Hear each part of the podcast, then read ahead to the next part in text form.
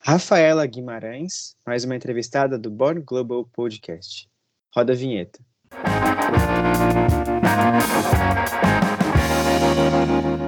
Rafa, muito obrigado por topar, por aceitar esse convite, por estar nessa gravação. É muito bom te ter conosco mais uma vez, longos amigos de longas datas. Queria que você contasse primeiro o que, que você está fazendo, onde você está agora, onde você está fazendo sucesso nesse momento. Oi, Léo, tudo bem? Oi, pessoal. Bom, gente, eu sou a Rafaela Guimarães, eu sou aqui de Floripa, eu tô com 22 anos. Hoje eu sou formada em administração na Universidade Federal de Santa Catarina e eu trabalho há cinco anos com marketing digital. Então, desde lá do começo da faculdade, eu ainda nem, nem tinha 20 anos direito. Eu comecei a trabalhar com marketing digital, principalmente com marketing nas, nas mídias sociais. E eu comecei esse meu contato com marketing lá no início da faculdade através de alguns projetos, é, empresas que eu atuei e hoje eu atuo né, na, como analista de marketing na Softplan e eu também realizo projetos de consultoria. Então, eu estou sempre em algum projeto, seja de games, seja do, do mercado do varejo, seja me capacitando, seja é, com marketing pessoal de alguns profissionais. Então, hoje, eu, além de ser analista de marketing da Softplay, eu também realizo projetos de consultoria e aprendo bastante. E na verdade eu já gostava de marketing antes de começar a trabalhar com isso ou estudar administração. Eu só não sabia que aquilo que eu gostava via e me interessava era de fato marketing. Então tem sido uma jornada bem bacana de autoconhecimento e de aprendizado e de impacto. Ah, que ótimo, Rafa. O pessoal diz que o brasileiro já nasce com diploma de marketing, mas eu diria que quem nasce em Florianópolis já nasce com diploma em pós-graduação, porque aqui a gente respira marketing digital, marketing pessoal, o mundo do marketing é muito intenso por aqui. Mas falando de marketing, que é o nosso assunto de hoje, esse assunto Born Global, recentemente nós tivemos marcantes episódios no impacto de ações de marketing, das mais espontâneas as, e, e sutis às mais meteóricas. A gente teve recentemente o Cristiano Ronaldo, né, que mudou a Coca-Cola e deu um super impacto a Anitta na campanha do Nubank, integrando o board do conselho. Enfim, dentro desse contexto, como você enxerga que esse ambiente inóspito que a gente vive hoje, que as empresas têm se desafiado e se renovado cada vez mais, como você acha que as empresas podem se destacar pensando no contexto local e no internacional? Um destaque num novo marketing, talvez. Então, com o ambiente digital crescendo cada vez mais, mais pessoas conectadas. E aí eu cito um dado recente que mais da metade do mundo está conectado às redes sociais, compartilhando suas informações. E as suas vozes sendo amplificadas através dessas mídias, dessas redes, é assustador para uma marca que não está preparada e muito menos se preparando para esse fenômeno que já é uma realidade há um tempo. Isso se aplica em um contexto tanto local quanto internacional, porque ao mesmo tempo que eu posso ter uma experiência ruim em um restaurante da minha cidade, comentar nas minhas redes, né, influenciando o comportamento dos meus colegas, dos meus seguidores, eu posso também ver uma ação negativa, né, de uma marca global, de um acontecimento global, como por exemplo, você deu o exemplo da Coca-Cola e da e do Cristiano Ronaldo, e eu posso comentar sobre isso com diversas outras pessoas da minha rede. Então, a gente vive hoje um cenário muito incerto, muito volátil e com fluxo de informação e viralização altíssimo. Então eu acredito que as marcas elas devem estar em constante aprendizado e em constante diálogo com seu público. Eu digo que as mídias sociais ela não é uma via de mão única. As mídias sociais é diálogo, diálogo entre marcas e consumidores, diálogo entre consumidores e consumidores, entre diferentes públicos de diferentes comunidades. Então existe uma troca muito importante nesse fenômeno que ela pode sim gerar impactos negativos para a marca, mas pode também gerar muitas oportunidades e crescimento. Então, não é à toa que hoje existem diversas ferramentas que permitem que você consiga entender quem que está falando da sua marca, como estão falando, se é negativo, se é positivo, se são clientes, consumidores, é, quais são os principais argumentos, né? A gente chama de social listening, ou seja, a escuta social, que é o, que é o ato da marca é, escutar o público né, dialogando, como que o público dialoga nessas mídias. E isso é muito importante para o crescimento da própria marca, para ela entender, ter feedbacks, para ela adotar estratégias, né? Então, as marcas que querem crescer de fato, elas devem estar preparadas para essa troca. Então, adotando estratégias e ferramentas para dialogar e aprender com esse público.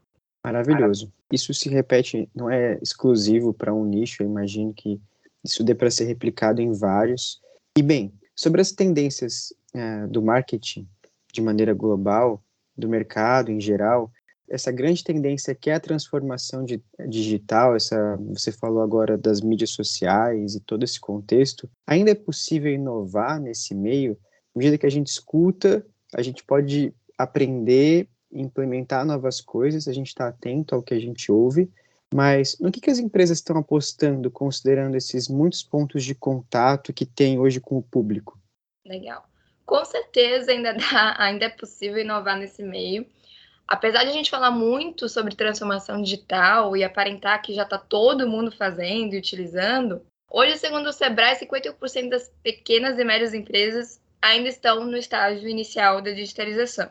E nesse contexto, existem inúmeras oportunidades para inovar nesse meio.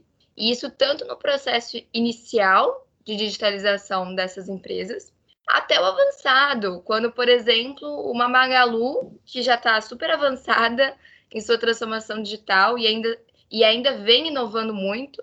Coloca sua influenciadora virtual, que é a Lu, e um dos clipes dos maiores DJs do Brasil, que é o Alok, também em parceria com a Samsung, né, posicionando a Lu de forma tão inovadora a ponto de ser reconhecida internacional. Então, essa inovação, ela, ela, ela acaba transitando todos os estágios né, de, de, de digitalização das empresas. O próprio Kotler, que hoje é a principal referência quando a gente fala de marketing, principal autor, né? Dizem que é o pai do marketing. Ele lançou recentemente seu livro chamado 5.0, inclusive indico muito o livro. Ele fala muito sobre a relação de tecnologia e marketing, fala muito de inovação também, que eu acho que é super bacana o pessoal estar tá atualizado em relação aos conceitos. E ele apresenta diversos caminhos onde a tecnologia e o marketing eles se encontram e como que a tecnologia ela deve seguir a estratégia. Então, a gente vê um, um cenário onde, por exemplo, as próprias Martechs, então as Martechs são as empresas que unem marketing e tecnologia, vem crescendo muito nos últimos anos por conta justamente de grandes oportunidades que se tem ao unir marketing, inovação e tech. Eu tenho certeza que o Kotler ficaria orgulhoso do que o marketing fez até hoje. Ele como pai Ó, se você que está escutando ainda não, não sabe, não conhece os conceitos iniciais de 4P, 7Ps, 11Ps, todos os Ps possíveis, agora você tem mais, mais marketing, mais inovação e o mercado de tecnologia precisa dessa, dessa renovação, né, Rafa? Uhum. Bem, é, você comentou um pouco sobre o mundo dos games, sobre ser omnichannel, assim, com vários pontos de contato, quando você se apresentou. Esse podcast ele fala sobre perspectivas internacionais que não estão só conectadas ao ambiente digital. Você já falou um pouco sobre isso, mas quais são as principais dicas sobre marketing, brand que você daria para pessoas físicas, para empresas físicas, com produtos mais tradicionais, com comunicações mais tradicionais, para que possam se destacar e se projetar no seu posicionamento? Eu acho que apesar de a gente falar muito hoje sobre novas estratégias digitais, tecnologia, é, Martex e vários outros componentes, e apesar de muitos conceitos de marketing ainda estar tá em evolução e outros até mesmo ultrapassados e talvez é, não condizentes com o cenário que a gente está vivendo hoje, eu acredito que os fundamentos básicos de marketing eles acabam se prevalecendo. Então, como por exemplo, a importância de você entender o seu público, entender quais são suas dores, necessidades, qual que é a jornada de compra desse cliente, como que são seus hábitos e como que a sua marca ela pode né, gerar valor para esse cliente, seja no físico ou no digital. Então, é importante você entender muito bem sua concorrência, o ambiente ou região que você está inserido, como que vai ser sua estratégia perante esse ambiente, como que serão seus diferenciais e como você se posicionará os fundamentos, eles permanecem. O que acaba mudando é a própria estratégia, a forma como é estruturada, a ferramenta e operação que é envolvida para gerar aquele resultado. Então, eu indico os empreendedores e profissionais que empreendem negócios físicos entenderem muito bem esses fundamentos e ajustar a estratégia conforme a mudança de hábitos. Então, como por exemplo, os hábitos pós-pandêmicos, né? O que, que vai mudar? O que, que já mudou? Existem já pesquisas, e nem precisa de pesquisas para isso, que mostram o altíssimo interesse do público em experiências físicas pós-pandemia, né? Mas também existem alguns hábitos digitais que vão permanecer, seja procurando ou comprando um produto online, por exemplo, ou as redes sociais como um ponto forte da jornada de compra desse consumidor. Então, é preciso saber quais hábitos permanecem e quais hábitos vão surgir dentro do segmento que você atua. E tendo essas tendências, as necessidades do público e as adaptações que precisam ser feitas tanto na experiência quanto no produto. E eu vejo que nesse ambiente em pandemia e pós-pandêmico também, é, acredito fortemente em estratégias híbridas entre digital e físico, que podem agregar bastante para uma experiência completa, tanto do usuário quanto do cliente. Ótimo, Rafa. É tão esclarecedor conversar com você. Espero que as pessoas que nos escutam também tenham a mesma impressão e a mesma é, expectativa em começar já desde, desde agora a implementar novas iniciativas no seu próprio marketing. Para finalizar, Rafa, tenho certeza que todo mundo está fazendo. Oh. O marketing fala muito do propósito da marca como valor agregado, pontos de destaque, como esse propósito caminha junto com as comunicações, com as campanhas. Mas eu queria saber como você encontrou o seu propósito no marketing, como você chegou até aqui, contar um pouquinho da, da sua trajetória e depois até onde as pessoas podem te encontrar, se quiserem tirar mais dúvidas, conhecer mais sobre o seu trabalho. Legal. Olha, foi uma jornada de muito aprendizado, assim, e descoberta que foi muito bacana. Como eu contei para vocês, eu comecei o meu contato com marketing já no início da faculdade, então eu não tinha nem 20 anos, tinha 17 anos e comecei a atuar com isso. E, e foi uma jornada muito enriquecedora, assim. Então, desde estes cinco anos aprendi muito. E eu acho e eu acredito que o marketing ele não tem um único propósito ele tem uma variedade de impactos e propósitos que se encaixam com cada marca, com cada profissional e tipo de organização. Né? Tem um conceito que eu vi em um livro do Theodore Levy, que ele é um autor também referência na área, que ele fala o seguinte, que marketing ele é o processo de você entender e atender o mercado. E eu acho que isso dá uma visão geral do impacto que o marketing pode gerar dentro de uma organização, seja qual tipo ela for de você de fato entender necessidades, dores, desejos do seu público e construir experiências e soluções que agreguem valor para esse público. E hoje eu sou apaixonada por esse processo, por esse constante aprendizado, adaptação e diálogo, e impacto que o marketing gera nas organizações e na forma como os diferentes públicos se conectam.